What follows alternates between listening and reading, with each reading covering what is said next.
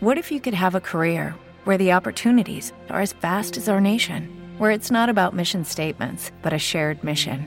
At U.S. Customs and Border Protection, we go beyond to protect more than borders from ship to shore, air to ground, cities to local communities. CBP agents and officers are keeping people safe. Join U.S. Customs and Border Protection and go beyond for something far greater than yourself. Learn more at cbp.gov/careers.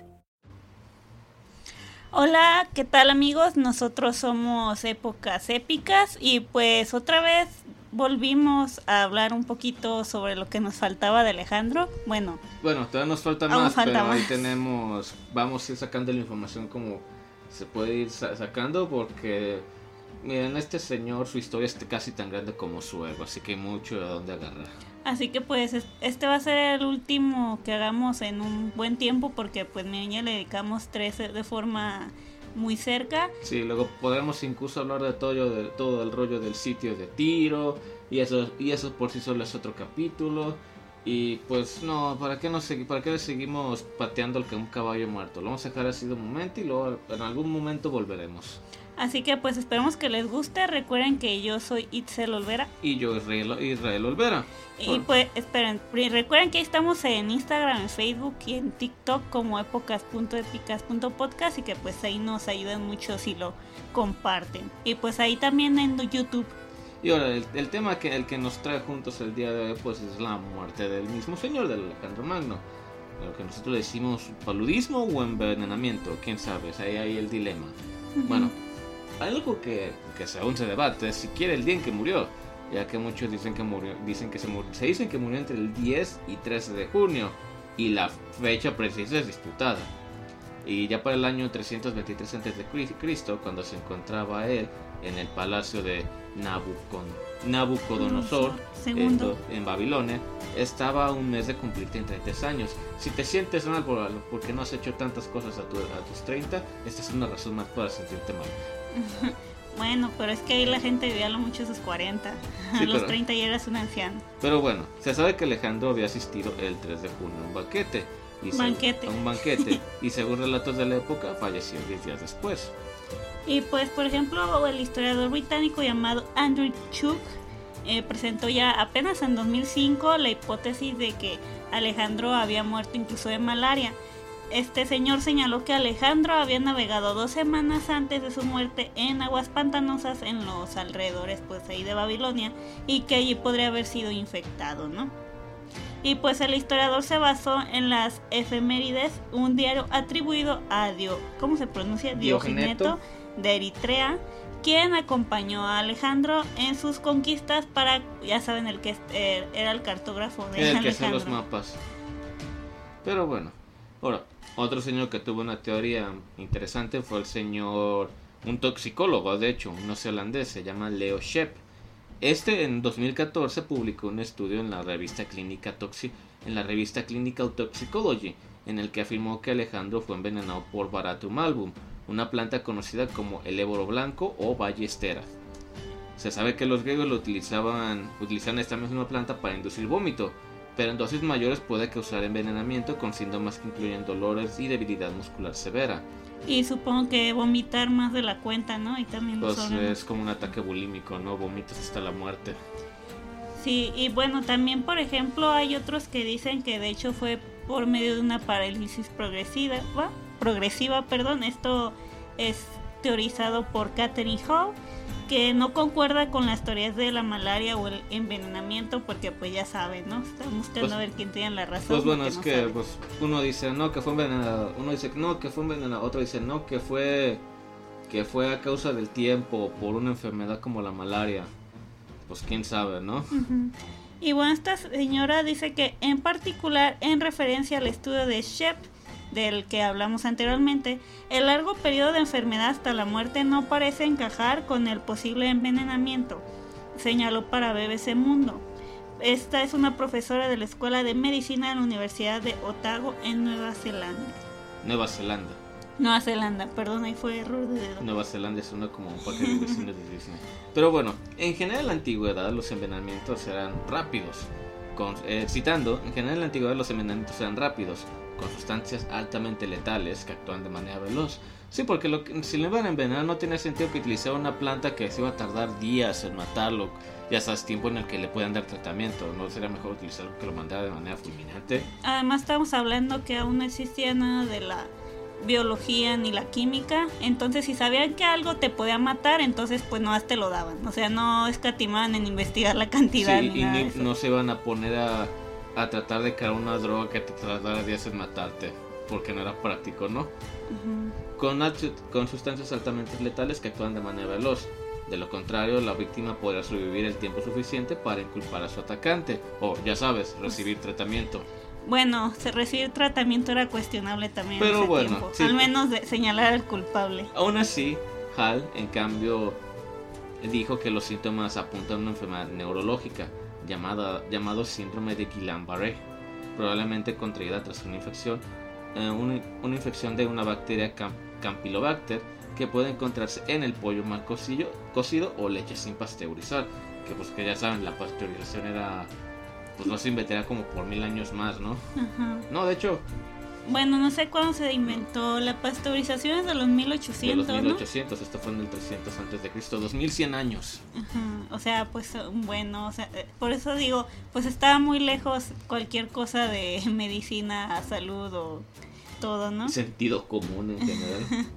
Y bueno, este síndrome de Guillain-Barré, por cierto, por si no saben, es una reacción autoinmune en la que el, pop, pro- el propio sistema inmune de la persona se confunde debido a un organismo infeccioso y comienza a atacar los nervios.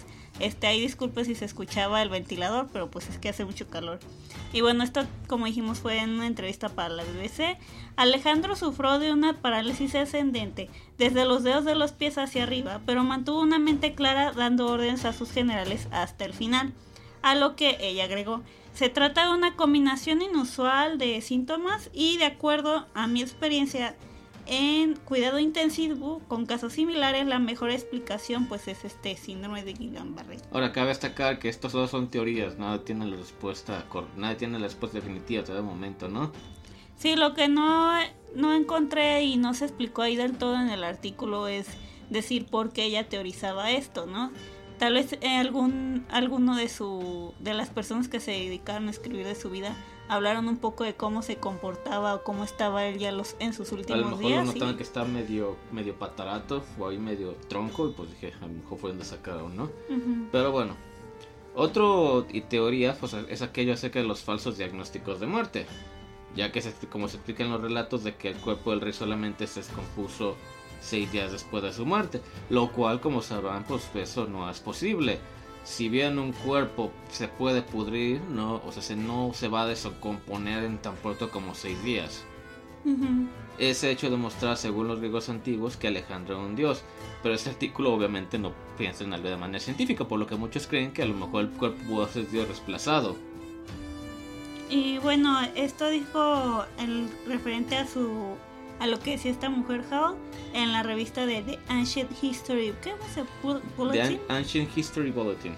Y bueno, en la antigua Grecia no se comprendía, pues ya saben, el significado del pulso y se determinaba si una persona estaba muerta por su falta de respiración y posiblemente por sus ojos. O sea, como dijimos, cómo estaba la medicina que aún no sabían. No saben este, qué carajo era un pulso. no saben qué era el pulso este del corazón, ¿no? Eh, más bien podría haber llegado a un estado en el que su respiración era tan superficial que no era que no era simple, no era, no era Aparente aparente a simple simple vista. vista. Eh, eh, dice ella que una muy pequeña cantidad de oxígeno se absorbe en el cuerpo sin necesidad de respiración, debido a la diferencia de concentración de oxígeno en los pulmones y en la sangre. Normalmente esto no habría sido suficiente para mantener a alguien con vida, pero Alejandro necesitaba menos y menos oxígeno debido a la falta de movimiento y digestión. Así que pues tal vez estaba ahí como en algún tipo de coma, ¿no? En alguna especie de suspensión de estación suspendida y por un coma induido, ya sea por un- alguna enfermedad o por un veneno, ¿no? Ajá. En otras palabras, pues dice- ella explica que el cuerpo de Alejandro con sus pupilas fijas no se descompuso durante seis días porque sencillamente el rey no estaba muerto aún. O sea, todos lo dan por muerto, pero no está completamente muerto, ¿no? Pero esa es una de las tantas cosas, ¿no? O sea, si un cuerpo después de seis días, pues ya tendrá que mostrar algunos signos de... Yo me equivoqué más bien. El seis después ya tendría que haber empezado a descomponerse. Ellos dicen que se empezó a descomponer hasta después de seis días de que fue enterrado. Y por más Dios que fuera Alejandro Magno, pues la, la, la, la biología pues dice otra cosa, ¿no? Entonces, pues en ese tiempo, como no tiene una explicación, pues ya saben. Divinidad. Divinidad. Bueno, otros, por supuesto que hubo otros enigmas acerca de la muerte de este señor. Algunos, como por ejemplo, ¿cuáles creen que hayan sido sus últimas palabras? Cuando los, los generales le preguntaron al rey en su lecho de muerte quién, que, quién quería, a quién quería legar su imperio, algunos señalaron que afirmó a Krat Heroi, que significa al más fuerte. Otros afirmaron que en realidad quiso decir Carter Hoy, a Catrero, a Cratero, uno de los comandantes de su ejército. Y pues como dicen, también dicen que no se, no, no se tiene bien que dónde están los restos, ya que su cadáver yació durante siglos en una tumba en Alejandría, como mencionamos en la primera, en la segunda parte, pero desapareció.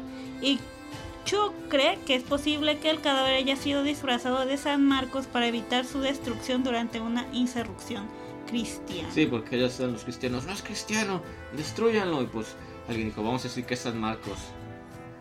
Y pues como dicen, si esto es verdad, la tumba de San Marcos en Venecia, pues no solo podría contener los restos de este señor, sino también de Alejandro Magno. Y pues regresamos a Italia, como que a Italia le gusta tener restos de tener gente restos de gente que no debe estar ahí. Así fue la matanza familiar que, que siguió la misteriosa muerte de Alejandro Magno. Como ya sabrán, pues Alejandro Magno participó el 2 de junio de, de, de 323 a.C. en un banquete organizado por su amigo medio de Larisa en un lujoso palacio en Babilonia. Y como de costumbre, en fechas de esa época recientes, el general macedonio bebió de manera, ¿cómo decirlo? Con gusto, bebió con gusto, de manera muy entusiástica. Pero bueno, de manos de su copero Yolas, el hijo de Antipatro, es pues Antípatro. Antípatro. Antípatro, uno de los pocos hombres de la corte de Filipo II que aún está vivo. O sea, para este tiempo este señor ya era ancestral. Mínimo tenía como 50 años. Y pues como dicen que esa misma noche es cuando se enfermó y pues pereció ahora sí 12 días después, más o menos. Pese a que sus síntomas podrían encajar con los producidos por la malaria, la fiebre tifoidea o el virus del Nilo, que sí, así se llama, el principal sospechoso de su muerte fue el uso de algún tipo de veneno. Estas objeciones modernas se basan de que pasaban 12 días entre el comienzo de la enfermedad y la muerte, y que en la antigüedad no se conocían venenos que tuvieran efectos de tan larga duración por lo que una enfermedad tenía más sentido. Y citando lo siguiente, sin embargo, un estudio de hace unos años del Centro Nacional de Venenos de la Nueva Zelanda, publicado en la revista clínica, como en la que mencionamos, apunta a una sustancia tóxica que encajaría con la muerte de Alejandro. Ya lo mencionamos esto, el Veratrum mm, Ah, sí. Se sabe que los griegos conocían los propiedades de la planta. Y bueno, como dijimos, pues era capaz de provocar una muerte lenta y dolorosa, ¿no? Sí, por vomitaste la muerte, ¿no? Según la tradición antigua, el supuesto veneno fue arrojado por el copero real, el señor Yolas, bajo instrucciones de Casandro de Macedonia, ambos hijos de Antípatro, que se encargó de transportar la sustancia a Babilonia con una mula pero también es posible que la tradición culpe a Casandro la muerte de Alejandro más por sus pecados posteriores que por ser el auténtico responsable, dado que el sanguinario empeño del hijo de Antípatro por hacer desaparecer a toda la estirpe del señor Alejandro. Y pues este, por ejemplo, hablando de Antípatro de Macedonia, fue uno de los más importantes y leales generales de Felipe II, que junto al señor Eúmenes de Cardia, era el secretario de Felipe II y hombre de confianza de Alejandro también, también está el señor Parmenión, que era el principal responsable de las grandes victorias contra el imperio persa. Y también estaba Clito, Clito el Negro, o sea, así le decían, ¿eh? Era su, era su apodo, gente, no nos cancelen. Conformaron la vieja guardia que guiaron y enseñaron a Alejandro. ¡Ay! Cuidado. este. La, el, el El banco este se hizo loquito. Bueno, cuando Alejandro se fue a luchar contra los persas, Antípatro fue designado gobernador de Macedonia que debía mantener la paz en Grecia y de mantener segura a Olimpia de Piro, a quienes algunos historiadores la describen como difícil de tratar. Las relaciones entre este señor y Olimpia fue peor luego de la muerte de Alejandro y después obligaron a Olimpia a exiliarse a Epiro en el 331 a.C. Recuerden que en ese momento se le hace atrás los números. Las cartas de Olimpia, alertando de las intrigas de Antípatro, llevaron a Alejandro a reclamar la presencia del veterano general a Babilonia, un año antes de fallecer y este envió a su nombre a dos de sus hijos, que eran Casandro y Yolas. Y dentro de toda esta situación es que murió el rey. La ambigüedad de las últimas palabras de Alejandro condenó a su familia a la muerte y a su imperio a una lenta integración. ¿A quién le dejas tu puesto? Le interroga en su lecho de muerte. Y pues como dijimos, ahí es cuando pensaban que dijo al más fuerte. Que era Krat, Krat Heroi. Y pues muchos dicen que era, pues como dijimos, que era Cráter hoy que significaba acatrero. Y bueno, dicen que el nombre era, de, era también podría referirse al nombre de su compañero más leal y el sucesor perfecto, solo superado por el recientemente fallecido Efestión, el, el que... dijimos que curiosamente también falleció. Y eran por el que decía que Alejandro Magno era gay. y pues sí lo era, pero... Eh. Pero bueno, qué No, eso no es relevante para nuestra historia. en todo caso, tal vez bisexual, ¿no? Sí. Bueno, como mencionamos en el episodio 100, Cratero no estaba presente en el hecho de muerte de, este señor. Según algunas fuentes, se preparaba precisamente para viajar a Macedonia a destituir a Antípatro por orden de Alejandro, pero al parecer no deseaba el puesto como sucesor, ¿no? Antípatro y su hijo Casandro se alzaron como dos importantes actores de las llamadas guerras de los diácodos o reinos sucesores. Diádocos, ¿no? Diádocos o reinos sucesores, ¿no?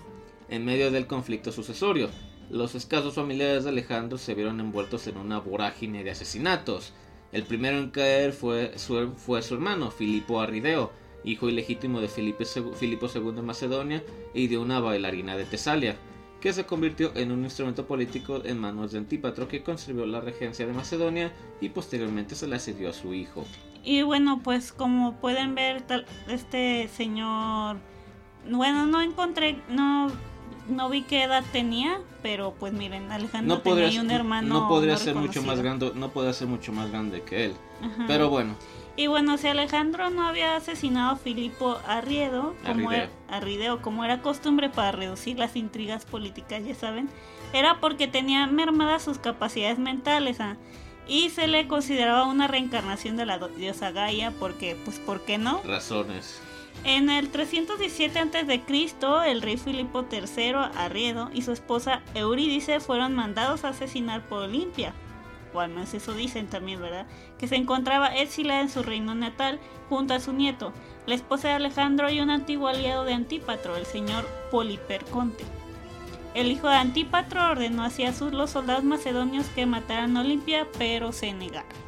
Casandro no se detuvo allí ya con el poder en el año 319 a.C., cuatro años, cuatro años después, en el 315, ordenó la muerte de Olimpia, pero los militares se negaron a matar a la madre de su gran rey, así que decidió ir por la difamación a la memoria de Alejandro y con ella su familia. Pero los nobles macedonios no estaban de acuerdo con este comportamiento y comenzaron a retirar su apoyo. Fue entonces cuando Casandro acudió a los parientes de Eurídice, esposa de Filipo Arrideo, y los convenció para participar en una conjura, en una conjura la, asesina de su familiar y fue así como Olimpia murió. Y pues como dicen, tal vez quizá por, me, por miedo a levantar al pueblo macedonio contra su gobierno, Casandro conservó con vida a Roxana hasta ese momento la vida de Alejandro y a su hijo Alejandro IV, aunque prohibió pues tratarlos como miembros de la familia real.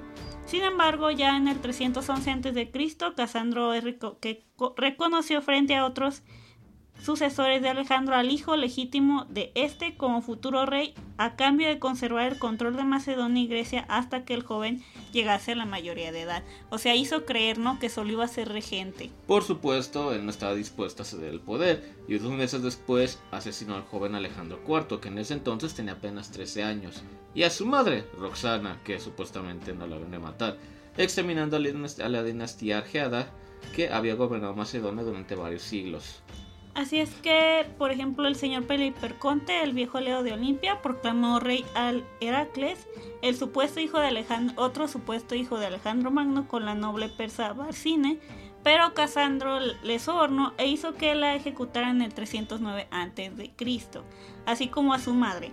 Después de aquello, pues ya la posición ya estaba a favor de Casandro en Grecia y Macedonia y le permitió proclamarse rey ya en el 305 a.C. Pero todo esto terminó porque cosechó lo que sembró, como dirían por aquí, por ahí, y solo duró ocho años más con vida, ya que murió por hidropesia en el año 297 a.C. O sea, le tomó más tiempo ahí con sus intrigas, le tomó más tiempo estar ahí mandando matar gente que lo que duró, en el poder, como suele pasar, ¿verdad? Y... Ahora, mencionamos ahí al final la hidropesia, pero ¿qué diantres es la hidropesia? Se preguntarán de alguno. Ah, la hidropesia es la hidropesia fetal inmunitaria con frecuencia es una complicación de forma grave e incompatibilidad de RH, la cual se puede venir. Se trata de una infección en la cual la madre que tiene tipo de sangre RH regenerativo produce anticuerpos para las células sanguíneas RH positivo a su bebé y estos se cruzan en la placenta. Pero pues eso aquí dice que es fetal, ah, pero esto es lo que le... No, esa es la acumulación de líquido en el... En el peritoneo. En, el, peritoneo. Es la acumulación de líquido claro en los tejidos o cavidades del cuerpo. No constituye una enfermedad independiente, sino un signo clínico de acompañar a diversas enfermedades del corazón, riñones y aparato digestivo. Estas enfermedades poseen una íntima relación a causa de efecto con la hidropesia prácticamente dice que es una acumulación de líquido en el peritoneo, ¿no? El que se halla en el vientre, que pues termina causando más problemas. Ya sea cardiovascular, ya sea cardiovascular o en, el, los riñón o en el aparato digestivo, ¿no? Pero bueno, eso es. Otra de las teorías que se mencionó, que que no mencionamos aquí, es que dicen algunos que, que Alejandro Magno murió hace... Ya ves que cuando Alejandro Magno pues estuvo peleando en la India, otra teoría, pues esta no la puedo confirmar yo, así que tómensela como lo que es. Dicen que Alejandro Magno en ese entonces pues le dieron un flechazo. Que, ese, que ese flechazo perforó su pulmón. Ah, también había leído por ahí. Y que le tuvieron que hacer un dren y pues ya ves, aunque le hicieron el drenaje del pulmón, pues aún así murió. Pero quién sabe. Pues Pero en todo caso es que, es, bueno, es, muchas fuentes hablan de esa dichosa cena a la que asistió, entonces o sea, a menos que tal vez no se curó del todo de alguna herida y tal vez también se murió por alguna infección. Pero bueno, eh, gente, tengan en cuenta que esto fue la, la, literalmente la muerte de un man hace más de dos mil años. Así que, pues... Bueno, lo curioso aquí es que siendo tan... ¿Cómo se dice? Ah, tan, o sea, escribían tantas historias y tanta gente estaba al tanto y aún así algo tan...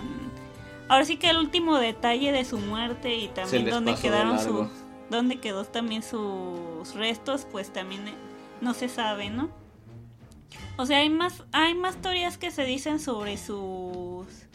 sobre qué onda con su tumba, pero pues chance igual después hablemos de eso, pero de mientras pues dejaremos el tema de Alejandro por un buen rato porque hay mucha otras hay mucha otra gente de la que podemos hablar y bueno, más para decirles que la próximo, el próximo episodio va a ser sobre las Islas Marías, esta, estas islas que por mucho tiempo también fueron un presidio aquí en México.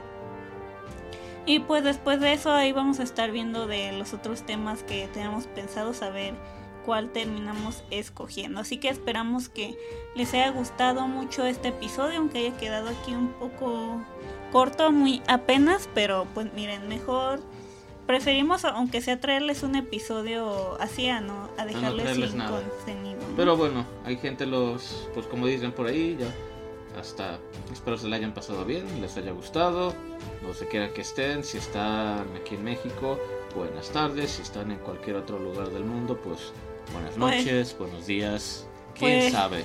Pues más bien según donde estén, porque acuérdate que depende en qué hora lo subamos, en qué hora lo vea la gente. Pero bueno, gente, ya con todo, pues espero que les haya gustado y adiós. Hasta luego. Bye bye. Y